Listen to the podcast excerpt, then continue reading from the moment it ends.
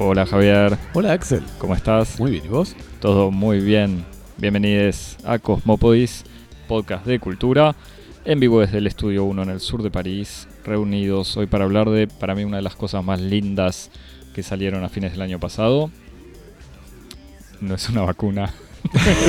no sé qué otras cosas lindas salieron a fines del año pasado, pero estoy hablando de Get Back, el documental en tres partes sobre las últimas grabaciones del fabuloso cuarteto de Liverpool. Javier, Axel, nos decís cuál es tu Beatle favorito en nos decís cuál es tu Twitter favorito en Twitter y en Instagram en arroba cosmopodis. y por mail en cosmopodis.gmail.com. Te suscribís al newsletter. Sí. Te suscribís al newsletter y nos eh, pones eh, calificaciones y esas cosas en toda la todas las plataformas Eso. en donde nos escuchas. Si no te llegó el newsletter, primero ponenos una calificación y después vemos, evaluamos si es te lo posible mandamos. que por eso no te haya llegado. Claro. Recibimos correo de oyentes. Llegamos en- muchas cosas esta semana. Primero, en Instagram, eh, además de recibir comentarios, felicitaciones, otras cosas, un oyente nos mandó un fanart eh, que a mí me parece que hizo que, que Instagram se convirtiera en la mejor red de todas. Porque en Twitter no nos mandan fanart, simplemente por eso. Recibimos fanart. Fanart siempre es algo bueno, así que las dos cosas que queremos recibir siempre es hate mail y fanart. Exactamente. bueno, hablando igual de, del, del Haters Gonna Hate, que es nuestra frase de cabecera, eh, nos llegaron también pedidos para que sigamos profundizando, y me parece que de vuelta se trata de que vos, Javier, sigas profundizando el comentario sobre la obra de Taylor Swift. Bueno, como dice el Guasón, si sos, algo, si sos bueno en algo, no lo hagas gratis. Eh, si, si me piden comentarios sobre, sobre Taylor Swift, no sé si cambiarlo por dinero en un Patreon No, hace, hace para mí tenés que hacer el newsletter o de, hacer como una, monta- una montaña de, de likes o un, un objetivo de suscriptores o, o- o qué. ¿Vos qué decís? No, no sé. ¿A, a- a qué precio podemos vender nuestro podcast, sobre, nuestro episodio sobre Taylor? Cualquier cosa, Javier. No sé. A esta altura, con do- dos likes en, en Twitter y Ahí lo está. hacemos. Bueno, 10 likes en Twitter y hago el. eh. Profundizo mis comentarios sobre Taylor Swift, como Ahí dicen está. acá en las notas. También nos llegaron comentarios sobre el especial de fin de año. Dice un oyente hincha de Racing, cito, el libro de la Madrid, libro que yo había, esto ya no cito, lo digo yo, eh, que es el libro del ex jugador de Racing que yo había comentado rápidamente como mejor libro del año. Eh, nos dice el oyente, el libro de la Madrid es el mejor libro que leí en el último año. También es el único libro que leí en el último año, Que no es poco. que no está mal. O sea, para, para elegir un libro, el de la Madrid está bien. También sobre el mismo episodio, y me permito aclarar, igual que los mensajes llegaron antes la semana pasada, pero que, o sea, la gente no se escuchó al toque, pero me parece que el pasante no se no los anotó en donde tendría que haberlo hecho. Alguien completa sobre la- el comentario sobre Tiffany Haddish diciendo que mucho antes de ser ac- actriz es una es una stand-up Stand-upera. Stand-up era excelente y muy recomendable. Además de felicitarnos y mandarnos corazones y pulgares en alto en su versión digital. Javier, Axel, déjame empezar a mí. Si querés te lo digo yo. Te digo yo mi, mi sentimiento. dame todo tus sentimientos. Si Baby Yoda, Loki, Frozen o High School Musical no alcanzaron para que saquemos una suscripción al servicio de streaming de Disney, los directivos de la empresa del ratón saben apelar a lo más profundo de nuestros corazones. Así que decidieron convocar a Peter Jackson, no para hacer una nueva trilogía sobre el Silmarillion o algún texto perdido del Señor de los Anillos. Aunque se trata de una trilogía. Sí, no, exactamente. Ca- casi como el Hobbit. Eh, sino para restaurar y proponer un documental a partir de 60 horas, más de 60 horas de película, de film inéditas, eh, de las sesiones de grabación de principios de 1969 de los Beatles, que terminaron dando los discos, hermosos discos, Abbey Road y Let It Be, los últimos dos discos Nada menos. de los Beatles. Nada menos. Contame, Efectivamente, ese, estamos entonces en enero de 1969.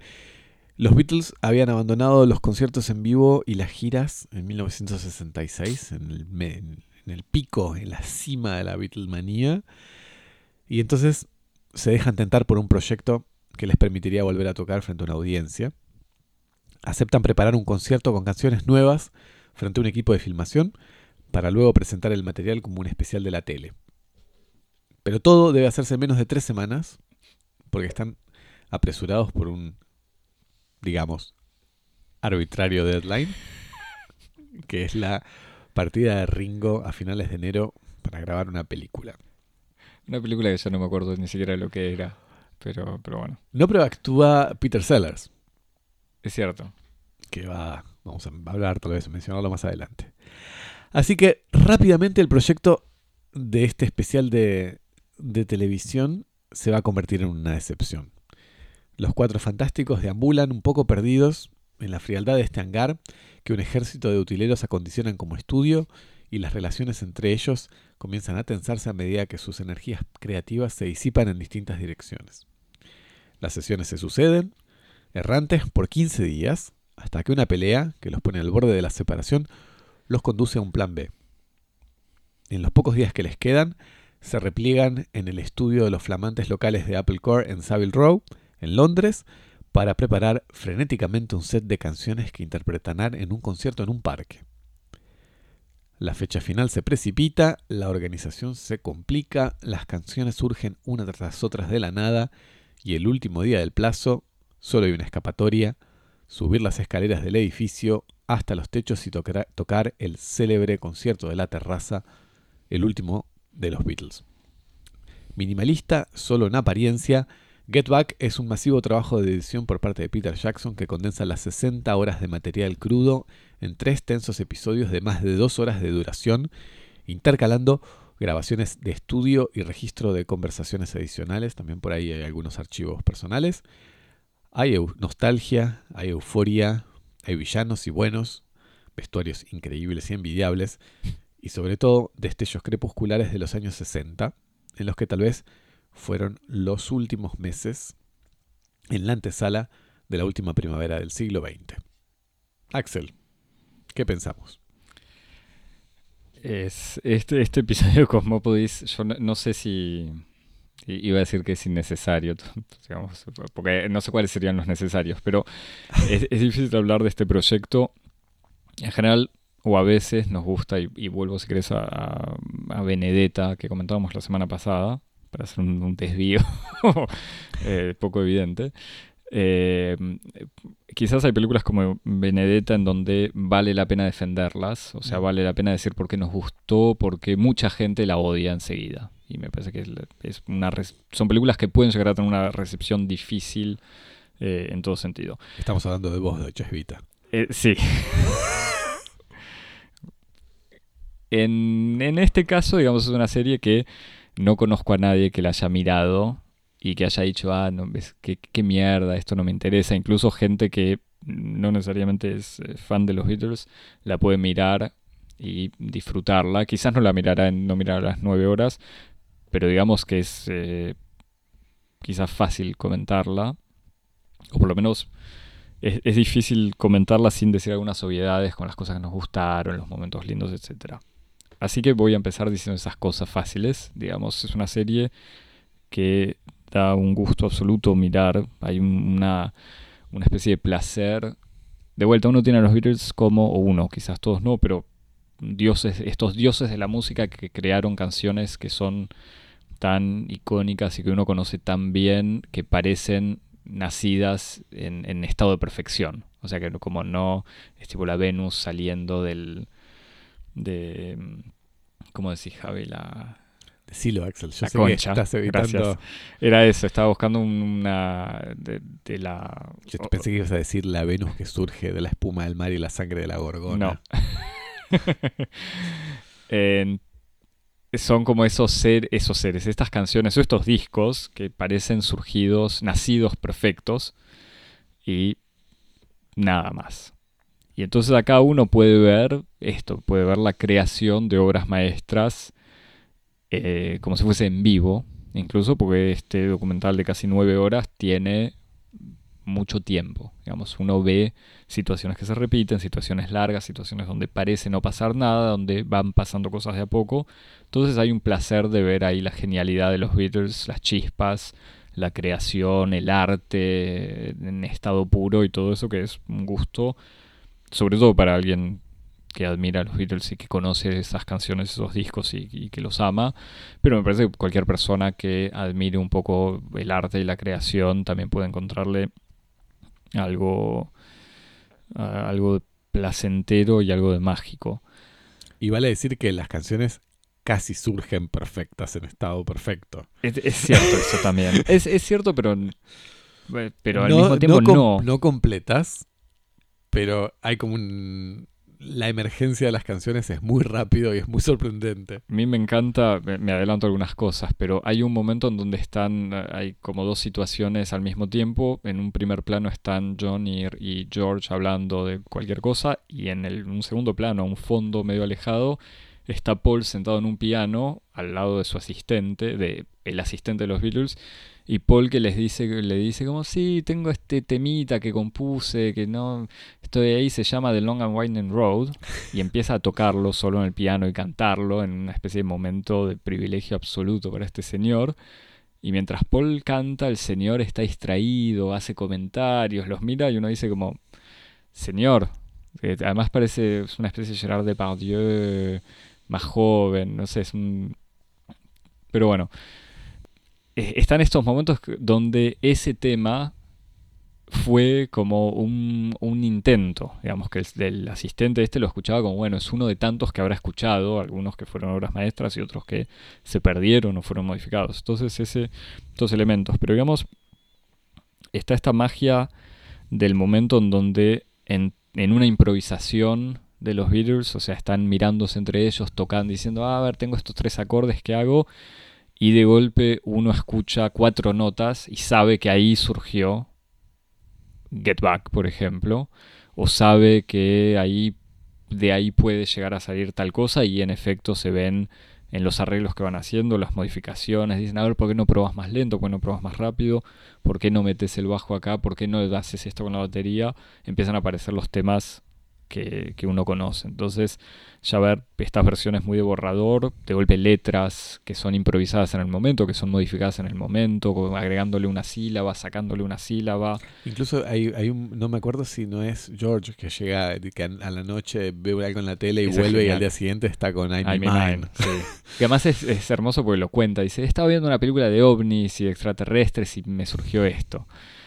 Eh, pero entonces no es solamente la la cosa de ver el, el, diamante en estado bruto y un corte y está la versión perfecta, sino ver todo el proceso de, de, de este diamante siendo pulido, digamos, siendo modificado y descubrir que llegó a ser la obra maestra que uno conoce o la, la canción hermosa que uno conoce. Es, hay una especie de historicización del, de, ver que podría haber sido o sí, sea, de, de, caminos de la música que podrían sí. haberse ido para otros lados. Sí, sí, como en el medio de, de, de, una maraña de contingencias. Sí. Y entonces eso ya es mágico. Mm. Eh, por otro lado está el tema, obviamente, de ver las relaciones entre ellos, que es una especie de contrapunto al mito histórico de estas sesiones, que se conocen, sal, salió en el 70, creo, digamos, estos, estas horas de filmación habían dado una película que es Let It Be, que se conocen porque están, ellos tocan, hay escenas del, del concierto en, en el techo, pero está sobre todo este tema de que en esas grabaciones estaba Yoko Ono metiendo púa, había lucha de egos entre Paul y John para ver quién era el verdadero líder de los Beatles, etcétera. Y al ver estas horas, sí, estas que, nueve horas... Que sí. me parece que estás como evitando nombrar al autor de ese documental, que es Michael Lindsay Hogg, que es el malo de la película. Para mí esto ya lo, ya lo hablamos, incluso creo que lo habíamos comentado hace dos episodios. Para mí el, el único director de la película es el malo, es Peter Jackson, pero ya te diré por qué. No, no es el tipo está siendo bastante tolerante, me parece. Viendo la situación, tampoco los presiona tanto. Pero bueno, digamos que todo este mito de... Bueno, pero que Michael Lindsay Hogg, que es el, el el director de toda esta experiencia de rodaje y que va a ser el que controla finalmente la edición de este material y que va a darle forma en la película que se conoce como Let It Be, que yo no vi, pero que conozco y tengo entendido que es la película en la cual se consolida, se cristaliza un poco. Primero que él le da prioridad absoluta a todas las situaciones de conflicto, en esta película aparece, y en donde sobre todo él condensa la tesis historiográfica según la cual el elemento que cataliza la ruptura de los Beatles es Yoko. Sí. Eh, y que la presencia de Yoko y la exclusividad de la relación entre Yoko y John es lo que terminó de fracturar primero la, la dupla, como la, la, máquina de guerra esa McCartney-Lennon y después como la dinámica del grupo. Y viendo esta, esta película que lo que hace es como ampliar un poco eh, las perspectivas de, de, esta, de, esta, de, este relato, que en el fondo es un relato armado por Lindsay Hogg, uno ve otra cosa, Hmm. sin mucha dificultad. Que otra cosa para los que no vieron el, el, documental es Yoko Ono sentada todo el tiempo al lado de, John, o sea, sin alejarse. Creo que en algunas escenas no aparece, pero está sentada en silencio, en una situación incluso muy incómoda. O sea, que, el, que la, la Yoko manipuladora se transforma en una especie de Yoko sumisa, o sea, no, no es para quitarle agency ni nada, digamos, pero está en una situación de, de, estar ahí como una especie de adorno que acompaña espiritualmente a John, que cada tanto hace comentarios como Paul no está, pero que no interviene, o interviene poco o interviene en, las, en la improvisación, la famosa improvisación donde grita y que después aparece la hija de Paul y grita igual. Um, pero que es una presencia casi de a ratos parece como espectral, como si fuera Sí. la sombra de... Sí. Y sobre todo es la única presencia que está tan como íntimamente relacionada con el resto de los, de los restos de los personajes de, de los, de los Sí, Beatles sí. que están o sea, es- son el cuarteto y Yoko ahí Mm. escribiendo, recortando diarios, tejiendo, Mm. haciendo Pero incluso en un momento, pa- manualidades. pa- para volver al tema de- del mito, en algún momento se le preguntan a Paul, como, Paul, ¿qué pensás de, de Yoko? Y dice como, bueno, no, no es tema nuestro. Tipo, si John está con ella, es cosa de él y nosotros nunca nos metimos en la vida privada de ninguno de los cuatro, así que esto va a seguir así. Y eso es como un momento de como, bueno, porque eso, esa frase no salió antes. Mm. Pero bueno, después está, hubo todo el debate sobre los Hare Krishna, poblando el... Porque se dice, el, el- eh, en el estudio, además de Yoko, había unos Hare Krishna, que estaban unos amigos de George Harrison. Hay que decir que había un Hare Krishna. En un momento son dos. Ah, son dos. Yo siempre veía uno que además se parecían mucho y, y estaban como en trance, ¿no? Como- Están drogados en el fondo. Pero no sabía que había un debate. El debate No, no, el debate es la- eso, la como que se habló, se habló tanto de Yoko y no tanto de estos pseudo minions que están ahí como viviendo. Pero bueno, no, lo, lo más increíble de todo, o sea, lo más increíble de todo, no, lo más increíble de todo son los Beatles, pero es este tema de haber visto, habiendo ya pasado años y años de ver reality shows, Eso.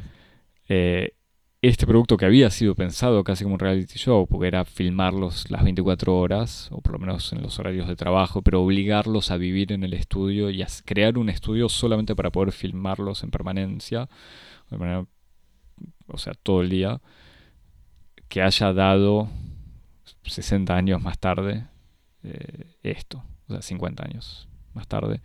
Esto que termina siendo una especie de documental reality show cuando uno ya conoce el reality show. Lo que, si querés, salvo que quieras decir algo, me lleva a hablar de Peter Jackson.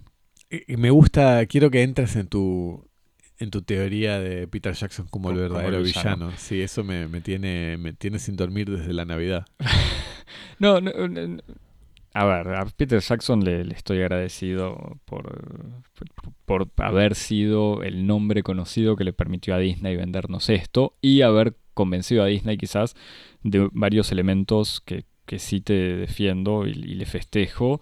Me parece primero haber elegido la simpleza de la narración cronológica e incluso la presentación casi estúpida del día a día, con un calendario que se va eh, mostrando cada tanto que te dice estamos en, hoy es 2 de enero, hoy es 3 de enero, hoy es 4 de enero y te recuerda que el 16 de enero supuestamente tienen que dar el concierto y después se patea y ese tipo de cosas. Pero bueno, esta elección de la simpleza eh, que se acompaña solamente por un brevísimo resumen sobre la carrera de los Beatles y el contexto de- del primero de enero del 69, eh, no haber pretendido hacer flashbacks raros, unos montajes complicados, me parece que está muy bien, sobre todo con el material que tenía y con esta elección de, eh, de tener tantas horas de, documental.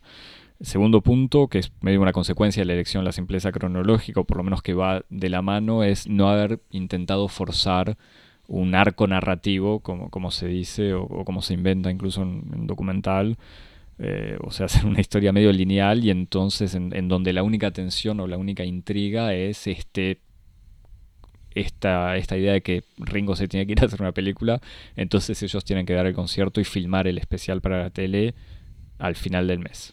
Sí, lo que le da a la película una especie como de, de, de, de ritmo o de oscilación casi caótica a veces, que parece sí. que va un poco en todas las direcciones. Pero es como el único horizonte que obviamente se mezcla con lo que uno ya conoce, entonces es el horizonte del recital en el techo de los estudios y al mismo tiempo la separación, uh -huh. como que van, está, todo eso está junto, pero digamos que también no haber inventado tensiones raras y en el fondo no haber ahondado en este tema de la tensión entre John y Paul y la presencia de Yoko, también está muy bien, se, se lo agradezco a Peter Jackson, y también lo que ya te decía antes es haberse dado, haberse permitido tomarse su tiempo, cosa que Peter Jackson de todos modos es un habitué, habiendo hecho una trilogía de tres películas de tres horas a partir de un librito infantil como El Hobbit. eh, era lo mínimo que podía hacer ahora. Eh, y eh, es eso, digamos, uno imagina de vuelta cadenas como Netflix o Disney que pretenden hacer estos productos que podrían haberlo transformado en una serie de 12 episodios o de 10 o de no sé qué y que hayan tenido la, la, honestidad de decir hacemos tres episodios, pero que sean episodios más largos que una película larga, sí. o tan largos que una película larga, eh, me parece que está muy bien, así que eso está muy bien. Eh, incluso en un momento dije, bueno, a ver, Peter Jackson, que en el fondo lo convocaron porque es el director especialista en material de archivo restaurado, porque hace un par de años eh, hizo, produjo y dirigió una película a partir de material de la Primera Guerra que él restauró, colorizó y sonorizó, me parece. Y en un momento dije, ah, voy a mirar eso para ver si están en la misma perspectiva que los Beatles. Y después dije, bueno, no. Tampoco, o sea, si ya vi las nueve horas del Hobbit, no voy a cederle un minuto más de mi vida a Peter Jackson. Ya te, le, se los habías dedicado a Mathieu Kassovitz con sus documentales.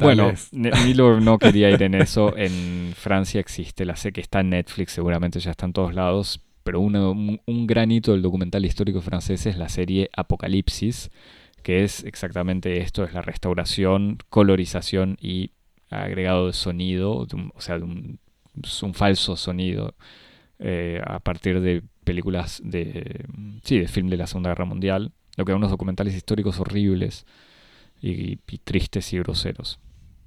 Pero bueno, yendo a lo que sí me pareció medio una lástima, tiene a veces, de manera igual no a largo plazo, sino en el encadenamiento de escenas breves, un montaje medio grosero, tipo de reality show, yo no sé cuándo cuántos reality shows recientes conoces, pero yo había visto algunos Ninguno. episodios de los de cocina, o por lo menos todos los de cocina tienen Nunca vi eso. Me la siente, misma lógica. Y me siento súper excluido de no pasa nada. De muchas cosas. No pasa nada, pero en los de cocina el, la digamos la tensión siempre se crea porque tienen que hacer poner preparar un plato en una hora. Entonces en medio del plato a uno se le queman las papas, a otro se le uno se lastima, se corta un dedo, otro se, el horno no estaba prendido, entonces no se le cocinó. Entonces, ah, pero es, es un, es un trabajo. Un espectáculo de incompetencia. es, es, cierto eso.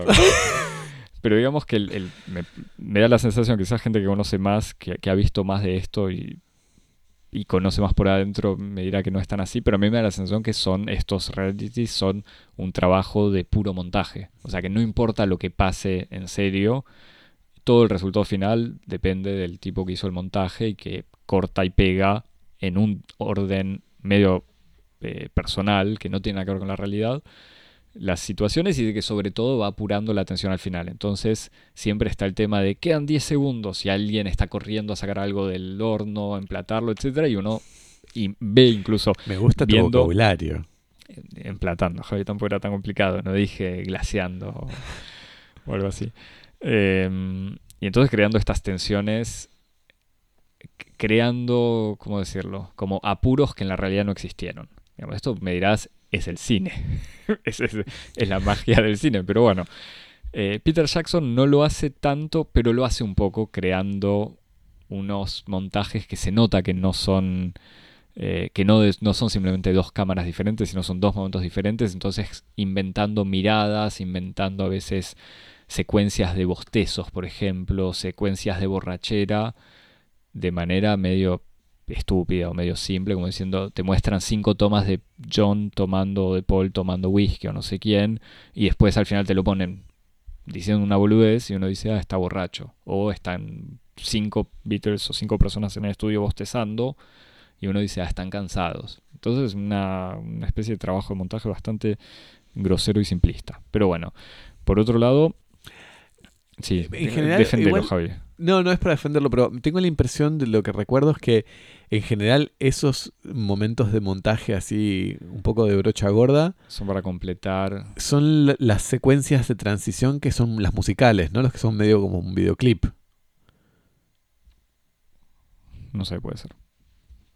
Porque me parece que, para defenderlo a Peter Jackson, hay los momentos en donde él mezcla cosas, que incluso eso está dicho en algunos, en algunos pasajes. Lo que está dicho es, que lo dicen al principio de cada episodio, dice, en algunos momentos teníamos audio pero sin imágenes y nos permitimos poner imágenes tratando de acercarnos lo máximo posible a la realidad. Exacto, hay momentos en donde se escuchan justamente... Charlas. O no, no, sobre todo grabaciones de, temas mm. eh, en continuo y ahí uno ve que hay montajes muy, muy deliberados. Hmm. Eh, y que ahí tienden a ser montajes más efectistas, en donde vos, como, como vos decías, se los ve tocando y se los ve bailando al mismo tiempo, hmm. se los ve bostezando porque es como la última canción del día, ese tipo de cosas. Sí, pero si se los ve bailando al mismo tiempo que tocando, casi que no es problemático, pues es evidente que no es un. No, pretende crear una narración. Por eso, me, para, me parece que hay como. hay como una especie de, cambio en el estilo de edición en donde ese tipo de, lecciones son. están tan connotadas que uno se da cuenta que solo ocurren en esos momentos. Como que si no, en el resto de los momentos, en las partes más narrativas. Hay un. por lo menos un efecto de realidad en donde se cuela lo que vos decís, se cuela mucho más la contingencia. De hecho, hay, hay momentos en donde uno tiene la sensación de que hay demasiado tiempo muerto. Sí.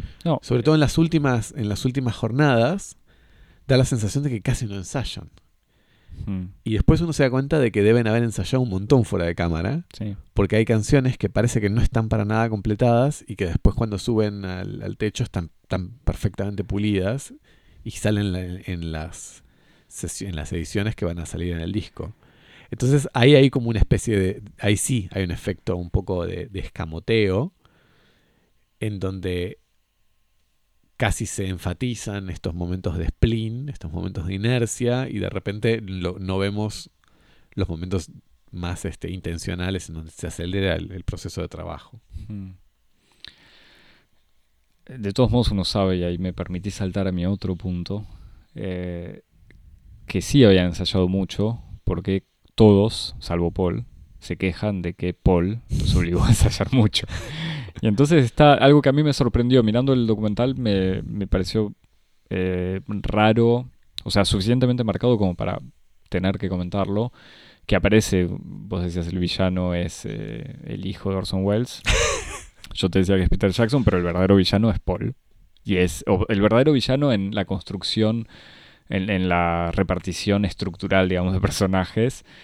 Eh, pero que me, da la sensación que apareció de manera muy reciente, o por lo menos en dos de estos documentales importantes, y estoy hablando del de, Michael Jordan y este de los Beatles, como una especie de nuevo héroe del documental, que es un, el genio Garca, digamos, como el genio que no solamente, eh, o sea, así como Jordan asumía completamente lo de ser, ser medio mal tipo, o sea, diciendo soy mal compañero, pero el precio de los otros de bancarme es que ganan torneos.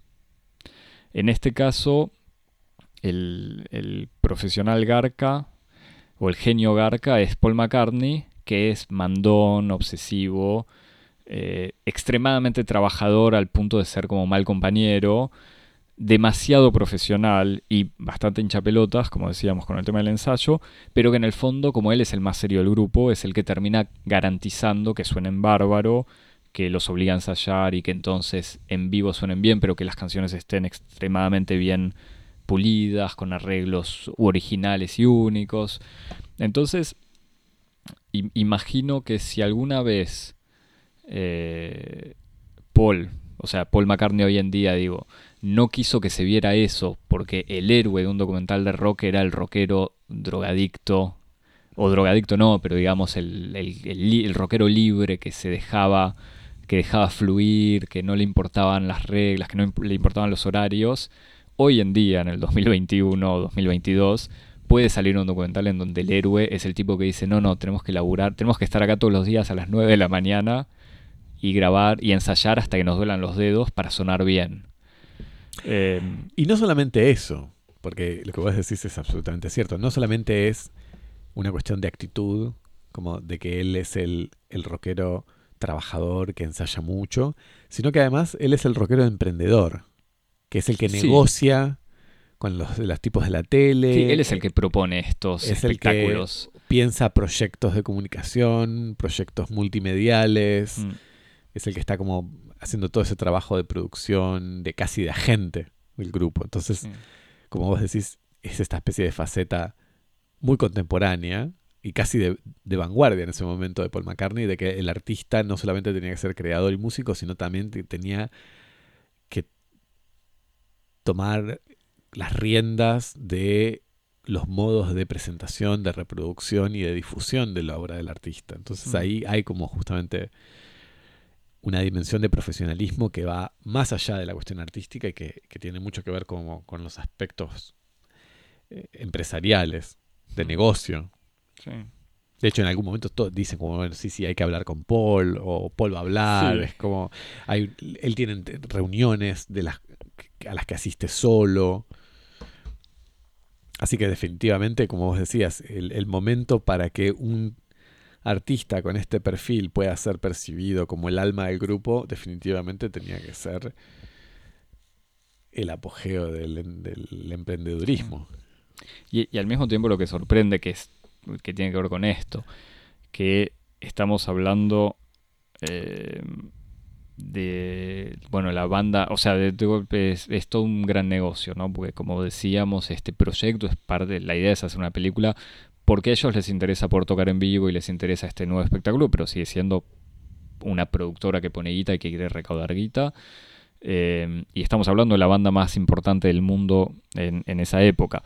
Pero lo que es increíble es que todas estas discusiones sobre dónde hacemos el concierto, se puede hacer o no, están, surgen en una especie de brainstorming caótico donde deciden ellos. De golpe está el productor, el, algún gerente y cosas así, escuchándolos y diciéndoles sí o no, pero no es que tienen 15 eh, community managers y consejeros en imagen diciendo en qué momento hay que hacer el anuncio. O sea, en ningún momento, ponerle que lo único que los, que los limita a veces es el, ¿cómo se dice? El, clima, o sea, si va a llover o no. Pero uno se imagina ahora, de vuelta a Taylor Swift, que el día que saca un disco está todo calibrado hasta el último milímetro por 18 eh, estudios de audiencia y de cuál es la, el mejor horario mundial, global y cuál es el contexto y las noticias y todo. Y acá todo esto se decía en muy poco tiempo. Como decías en la introducción, el, el recital del techo, que de todos modos está muy bien preparado, se prepara en dos o tres días. O sea, no es. Nadie. Lo hacen porque quieren tocar. Y porque quieren tocar y quieren tocar en un lugar original y un montón de cosas, pero no dicen, después de esto vamos a vender un montón. Sí, y después para seguir hundiéndonos en el, en el foso de, viejos chotos en el que estamos entrando, eh, en un momento en el que ni en el espacio... Viejos chotos igual por qué, por criticar a nuestra época, diciendo antes era mejor o por ser fan de los Beatles. No, no, no, fan de los Beatles está bien. No, no, eso de criticar nuestra época porque antes era mejor. Yo voy a, voy a profundizar ese argumento. Ahora que vivimos una época en donde ni siquiera... No tienen autotune. El, el sacrosanto espacio de un vestuario está protegido de los celulares, que todos los jugadores están ahí con el celular en el entretiempo. ver este eh, estas horas y horas de, de trabajo en estudio en donde uno los ve a los Beatles que les llegan los diarios, los miran un poco, leen, se ríen de las boludeces que están escritas, de que Yoko, John, de que están peleados y eso. Después dejan y eh, eh, el nivel de concentración que tienen incluso drogados y borrachos eh, es envidiable. Mm. Era una época, Bueno. era un tiempo mejor. Es- es- eso me parece es otro de los temas que es muy impresionante porque uno ve hacerse un, o sea, un disco y un recital en 15 días o 20 días, no me acuerdo cuánto tardan exactamente al final. Y en el fondo es, es el talento, esto es una pavada, puede decir, bueno, tocaban muy bien, eso no, no es lo único, pero digamos el- la capacidad que tienen para digamos, escribir los temas, eh, o sea, componerlos, escribir la letra, arreglarlos. También que las letras quizás nunca fueron lo, me- lo mejor de los Beatles, pero arreglarlos, ensayarlos, aprenderse como 15 temas y después tocarlos en una terraza de Londres con un frío del carajo. sí, tal cual. Eh, y sí, tienen un nivel de, de rigor y de laburo que es. Y, y de cómo suenan ellos es eh, absolutamente impresionante. Eh, y eso, si querés, para saltar al, al final del, del documental, que es este, este recital. La parte del recital tiene varios elementos que yo descubrí. Primero, va varios elementos, dos o tres. Primero, sabe, uno, habiendo visto cualquier eh, fragmento de ellos tocando, se nota, se sabe que se estaban cagando de frío. Eh, pero es increíble ver, o por lo menos descubrir primero que habían hecho muchas tomas de cada tema. No fue un recital. Eso es, como medio falso, pero al mismo tiempo es más casi lindo descubrirlo. Déjame, déjame defender a, a tu amigo Peter Jackson. Eh, la secuencia, a diferencia de, del resto del documental que está muy editado, la secuencia del, del concierto en la terraza está prácticamente Sí, sí, restituido en, con- en continuo. Con, con inter- intercalando la presencia de la policía en la planta baja. En otro gran En- momento, en de- otro gran de rol de reality reality show, show, totalmente. en donde el realizador considera el detalle de instalar una cámara oculta en el vestíbulo de Apple Core para poder filmar la intervención de la policía para suspender el, el- el recital. Sí, sí, sí, eso es, es excelente. Eh, y entonces toda esta parte del recital en donde se ve eso, que tocaron, no es que tocaron, de claro, dos o tres tomas de varios temas. Eh, Y que varias de esas tomas quedaron en el disco. exactamente, y eso era lo otro que te iba a decir. Que algunas, porque uno, esto es medio el chiste también, uno va mirando como si fuera uno mirara figuritas. Escucha una de las tomas cuando están tocando entre ellos, dice, ah, esta es la del disco, y a veces te aparece el cartelito y dice, esta es la toma final del disco.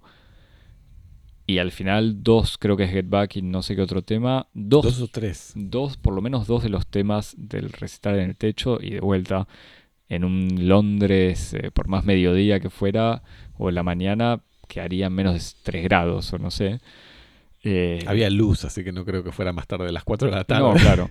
Eh, y que terminan quedando en el disco, que son de todos modos objetivamente, después de haber escuchado 18 versiones de cada tema, porque los- las 9 horas de documental permiten eso, son las que suenan mejor. Y habiendo armado un estudio en donde pasaron los cables de la terraza hasta el sótano del edificio para poder grabarlos eh, y, y dejarnos hoy en día disfrutarlo. Disfrutar ese momento mágico, Javi, a partir de unos auriculares.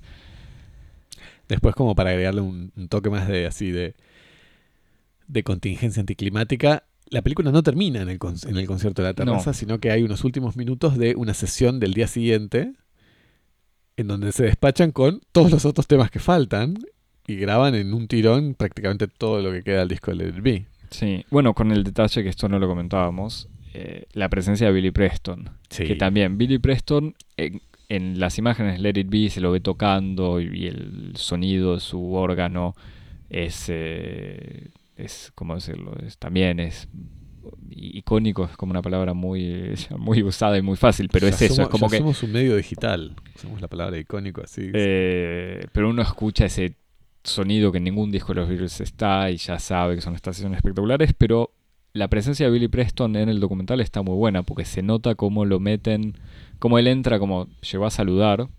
Él estaba grabando un disco de jazz en Londres pasa a saludar. Porque él había tocado ya con no sé quién. Y da la casualidad que ellos estaban medio trabados en términos musicales y un poco Sí, entre ellos. ásperos en sus relaciones. Y llega Billy Preston, que cambia totalmente la dinámica. Y le dicen, bueno, quédate. Y se termina quedando el resto del disco. Y, básicamente permite la existencia de Sí. Let It Be. Y, y ter- incluso entre ellos ahí están estos puntos de charlas que dicen como, che, pero a Billy habría que pagarle. Sí, incluso evocan, es como lo que estábamos necesitando, que era un Beatle, un, El quinto un quinto nuevo. Sí, sí. sí. un quinto Beatle, sí. No sé qué, qué. ¿Qué más querés decir, Javier? ¿Qué queda? O, o sea, es un placer verlo. Yo no lo. Cuando estábamos para empezar a grabar, quería, puse unos fragmentos y me daban ganas de seguir mirándolo sin no grabar este episodio. Vamos a decir algo de ese increíble recital de Paul McCartney que vimos en París, juntos. Eh, sí- yo puedo decir algo. O sea, puedo decir dos o tres cosas. Dos cosas. Para mí fue los mejores recitales de mi vida. Re- Me recital absolutamente hermoso. No, no, es, no, no, no merece nada menos que eso. Con el detalle que no quiero decir negativo, pero que va totalmente con esto que decíamos del Paul ultra profesional. Si, eh, si mirás el, creo que el recital que salió en DVD, eh, ¿cómo se llama? Good Evening, Evening, New York. York. Te das cuenta que Paul tiene calibrados hasta los comentarios entre cada canción y que las cosas que dijo en Nueva York las repitió con el mismo timing Con, París. con el mismo nivel de espontaneidad. Con el mismo, exactamente, con la El mismo psicopático tono espontáneo. Eh, así que en ese momento fue como, ah, bueno, se nota que estás muy profesional y justamente que esta espontaneidad, eh, aunque el orden de las canciones y algún comentario no era, eh, no fue el mismo, pero habrá sido el mismo que en Kiev y que en Madrid, ponele. Pero bueno, eso, ese detalle. Y después el otro detalle que cuando se despidió en nuestro recital fue como un tipo, gracias por todo, hasta siempre, y que era como, Paul se muere, Paul deja de tocar, y a los seis meses volvió a París y cobró tres veces más caro. Y como, bueno, Paul, Y no fuimos. cálmate, claro, como ya está. Eh, pero no, bueno, igual eh, eh, yo recuerdo todo el concierto que fue muy lindo. Pero recuerdo sobre todo los primeros segundos que, que fueron como una proyección brutal de psicodelia con las trompetas y, y los redobles de batería de Magical Mystery Tour. Y había algo así como muy increíble de, mm, de que por más de que naturalmente fueras un concierto solista con sus excelentes músicos así de, de estudio que tiene que lo acompañan en su banda, había algo como que unía ese episodio con, con, con- con- con esa historia así este, deslumbrante de- del arte y de la creación del siglo XX y que ser testigo de eso era algo muy especial. sí. Me, me encanta porque si grabamos todo el episodio solamente para decir eso, que lo vimos a Paul en vivo, que quede registrado. No, yo me acuerdo cuando saliendo de este concierto, que me tomé el subte, porque lo vimos cada uno por su lado, eh, y tomándome el subte con otra gente que venía del concierto, me acuerdo Ahora la que había- gente sabe que no vivimos juntos. Que, que no, no- que no vimos en el estudio. Eh, igual fue hace muchos años, Javi, todavía no, todavía no teníamos un podcast que nos obligaba a pasar horas y horas en el estudio. Eh, y me acuerdo de haberme subido al subte y en el subte había un señor, esto igual fue hace 10 años, no sé hace cuánto fue, ya hace más también. Eh, un señor que tendría 40, y- 40, 45 años, con su hijito que tendría entre, lo digo, no me acuerdo mucho, pero entre 5 y, y 8 años. Y yo lo miraba al nenito y tenía ganas de decirle como nenito, agradecerle a tu padre este momento histórico del que participaste. O sea, dentro de unos años, o sea, dentro de unos años, el resto de tu vida vas a poder decir que lo viste a Paul McCartney en vivo. Así que eso. Gracias, Paul, por, por todo. Por todo lo que nos das. Y gracias Ringo también, por Ringo es como la, el, el edulcorante del documental, es el azúcar, la, no sé cómo. Ringo está siempre ahí poniéndole buena onda a todo. Bueno, sí, entremos en, en las caricaturas. Paul es el... el- Ah, yo teni- te- te- justamente eh, charleando, bromeando a, pro- a propósito de, de- de- de de los personajes, del, del modo en que uno podría transformar a los cuatro Beatles en caricaturas. Claro. Eh, hay como algo ahí, en, en, sobre todo en los personajes creativos, que son Paul, George y, y, John. y John, como un momento en donde los Beatles producen como todas las posibilidades de la cultura pop. Y entonces lo ves a Paul que se está preparando para ser la estrella pop. O sea, el tipo ultra talentoso, pero que labura como un enfermo, que, se, que prepara la comunicación, que está atento a la difusión, que está atento a la producción, eh, que no deja nada librado al azar, que está jugando como la batalla en todos los frentes.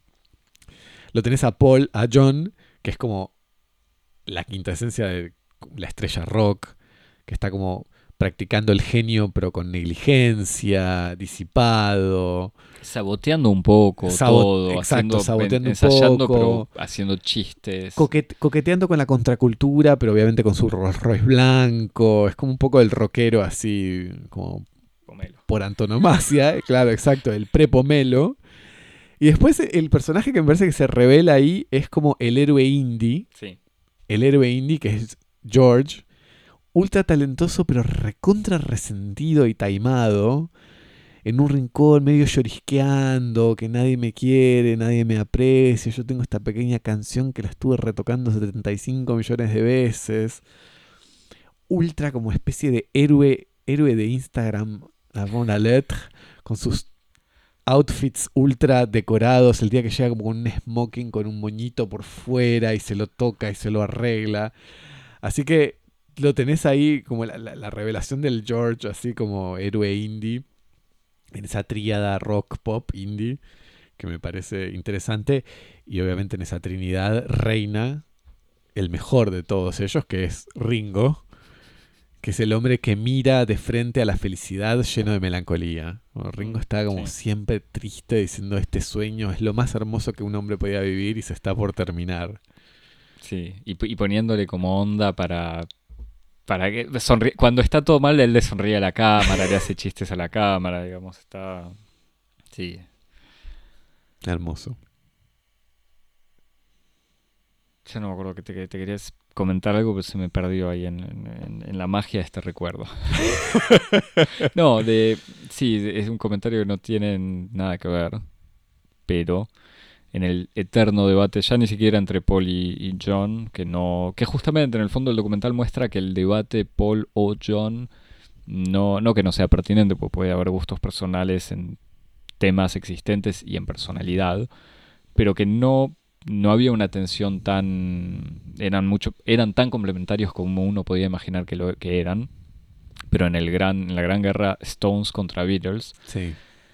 esta es la historia como que nadie yo no me canso de discutirle a los que me dicen no no los Beatles son un grupito pop y los Stones son un grupo rockero rebelde sabiendo que los Stones son todos exalumnos de la London School of Economics creados literalmente por un productor que dijo voy a agarrar a estos muchachitos educados y, es- y vestirlos y hacerlos rebeldes contra los Beatles que son los hijos de inmigrantes irlandeses, eh, obreros del norte industrial de Inglaterra. O sea, es, incluso cuando hacen chistes entre ellos, entre Paul y John, cantando con acento irlandés, es eso, es como escarbando en lo más profundo del mundo popular británico.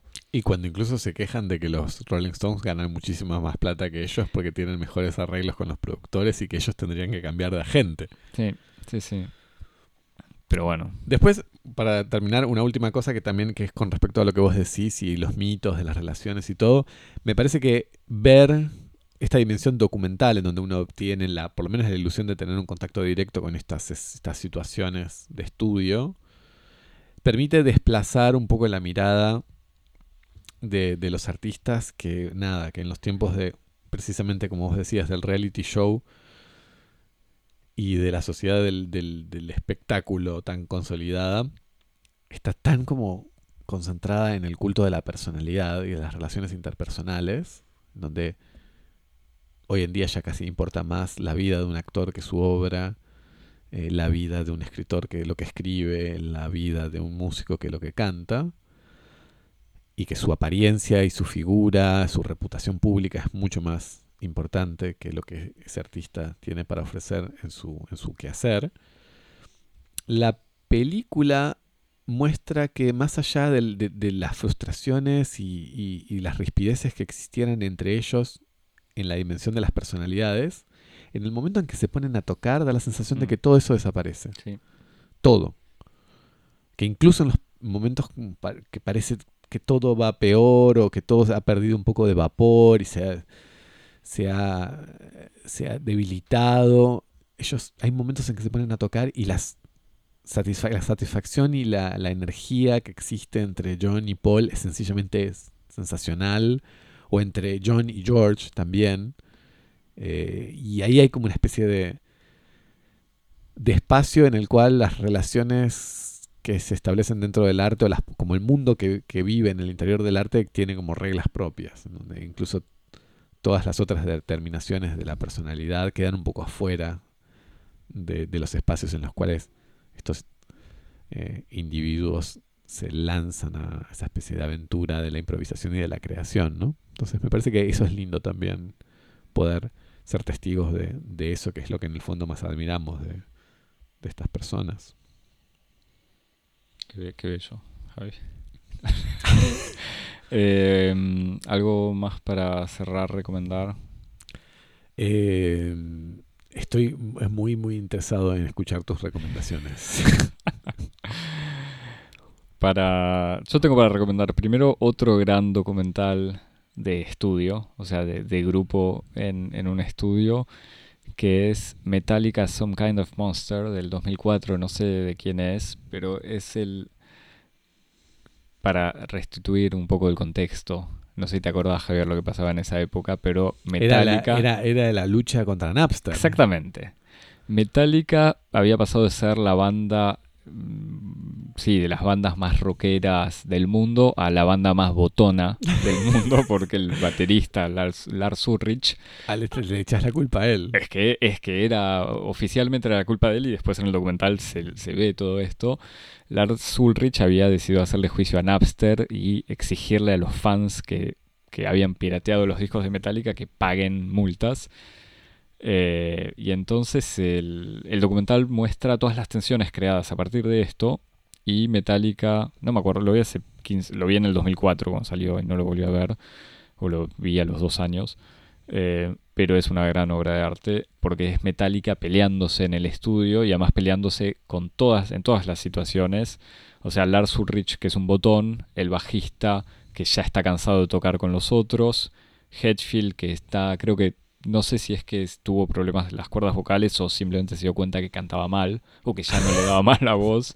Entonces Hedfield que empieza a tomar, a hacer, eh, tomar clases de canto. Lars Ulrich que se siente mal porque los fans ahora lo odian. El batero que se va. El otro guitarrista que es, eh, eh, o por lo menos da la sensación de ser un personaje sin mucha personalidad. Y deciden convocar a un psicólogo, una especie de coach, para ayudarlos a sobrepasar todo eso. Entonces son un montón de situaciones ridículas donde James Hetfield, el cantante de Metallica, se pone a llorar, les agradece a los otros.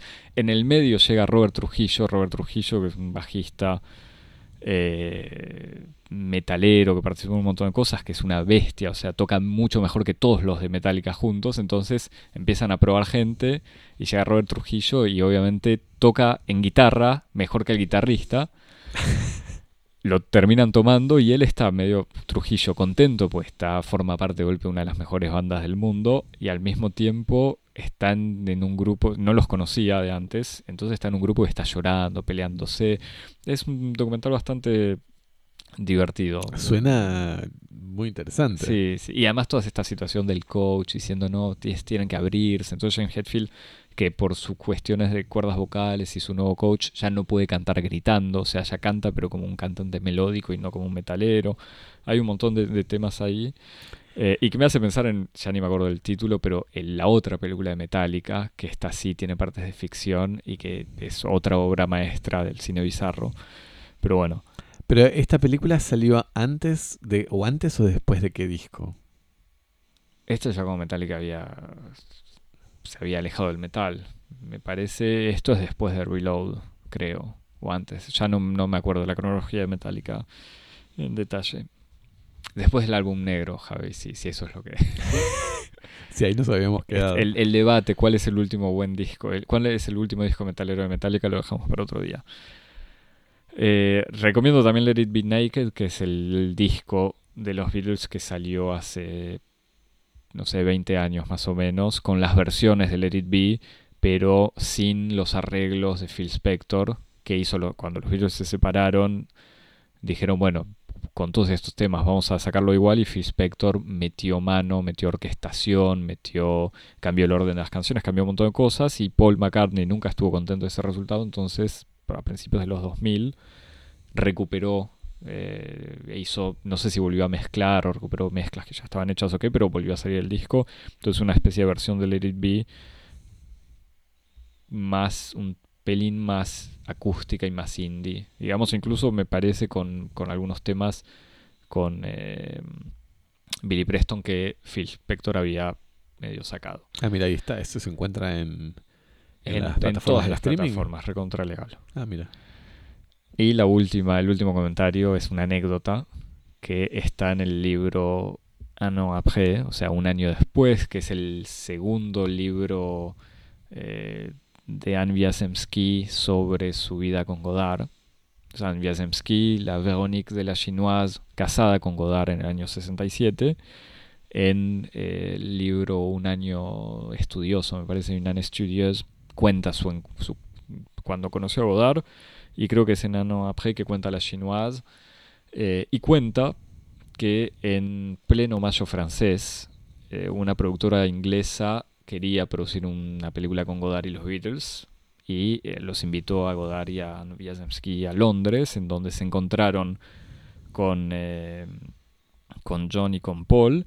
Godard no tenía ni idea de lo que iba a, filmar, entonces tenía un guion, y esto lo estoy leyendo lo que dice Wiazemski, donde una jovencita que iba a ser Wiazemski eh, quería abortar y trataba de suicidarse, pero que se tiraba frente a un auto y era el Rolls Royce de los Beatles, entonces no podía suicidarse porque siempre se encontraba con ellos y que no tenía ni idea qué más iba a pasar en la película, pero que Godard confiaba en que el encuentro con los Beatles lo iba a inspirar porque venían escuchando mucho Sgt. Pepper y Disculpame, les encantaba. que- Que lo agregar, tradu- comple- complejizar un poco. Ella se tira en la calle y cada vez que la va a pisar El se auto, salva porque es un uno de los auto. Beatles, claro, Exacto, no es el auto de los Beatles, sino uno de los Beatles en un Rolls.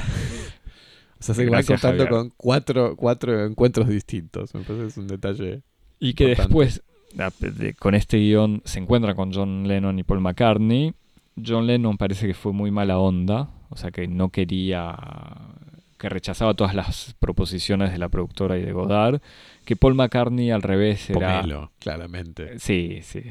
Paul McCartney al revés era muy buena onda y le decía a Godard que le encantaba su cine, pero se dedicaba, según lo, lo deja entender Wiazemski, a eh, cortejar, ¿cómo se dice? ¿Cómo diría Javier?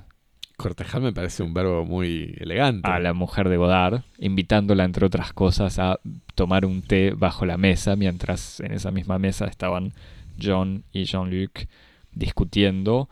eh, Un juego de galantería. Exactamente. Y Jean-Luc explicándole, contándole a John Lennon la biografía de Trotsky, proponiéndole hacer de Trotsky en una especie de biopic de Trotsky. Y John Lennon enojado, diciéndole que no, yéndose, etcétera.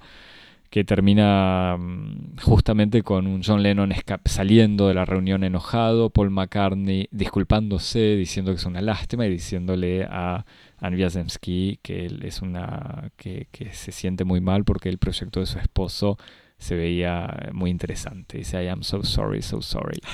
Y decía no lo entiendo. Eh, ah no, era la, la productora que decía no entiendo qué pasó. Y eso, Paul diciéndole que, que le transmite el mensaje a Godard de que el proyecto era muy lindo y que es una lástima. Pícaro, Pero bueno. Pícaro Paul. Totalmente. Chiqui Paul. que se terminó obviamente con Jean-Luc Godard haciendo un escándalo de celos a, a cosa que se, medio que se entiende, pero, pero bueno. Qui- ¿Quién pudiera, no? Que, que Paul McCartney te corte. ¿Quién, quién pudiera ser invitado a tomar el té bajo la mesa con Paul. McCartney? Bueno, Javier, para contarnos tus mejores anécdotas eh, sobre los Beatles, Nos escribís a cosmopodis.gmail.com. tu disco favorito de Metallica, tu opinión sobre qué documental o cuál es la banda más botona del metal. Nos mandás mensajes directos, menciones, referencias en Twitter o fotos, stories y esas cosas que hacen los jóvenes en Instagram. Y nos pones cinco estrellas en todas las plataformas, te suscribís, nos mandás saludos, se lo recomendás a toda tu familia eh, y les decís voten por un hashtag Taylor in Cosmo. Invéntenos un, un, hashtag Cosmopodis Swifty. Exacto. Eh, y bueno, para entonces lo no sé hacemos eso la semana que viene. Tenemos planes, exposiciones. Tenemos exposiciones de, de artes marciales y de literatura. No sé para Tenemos qué lado así iremos. esas cosas pedantes de las que hablamos siempre o el programa de Taylor si las masas lo aclaman. Hasta la semana que viene. Chao. Chao. Yeah.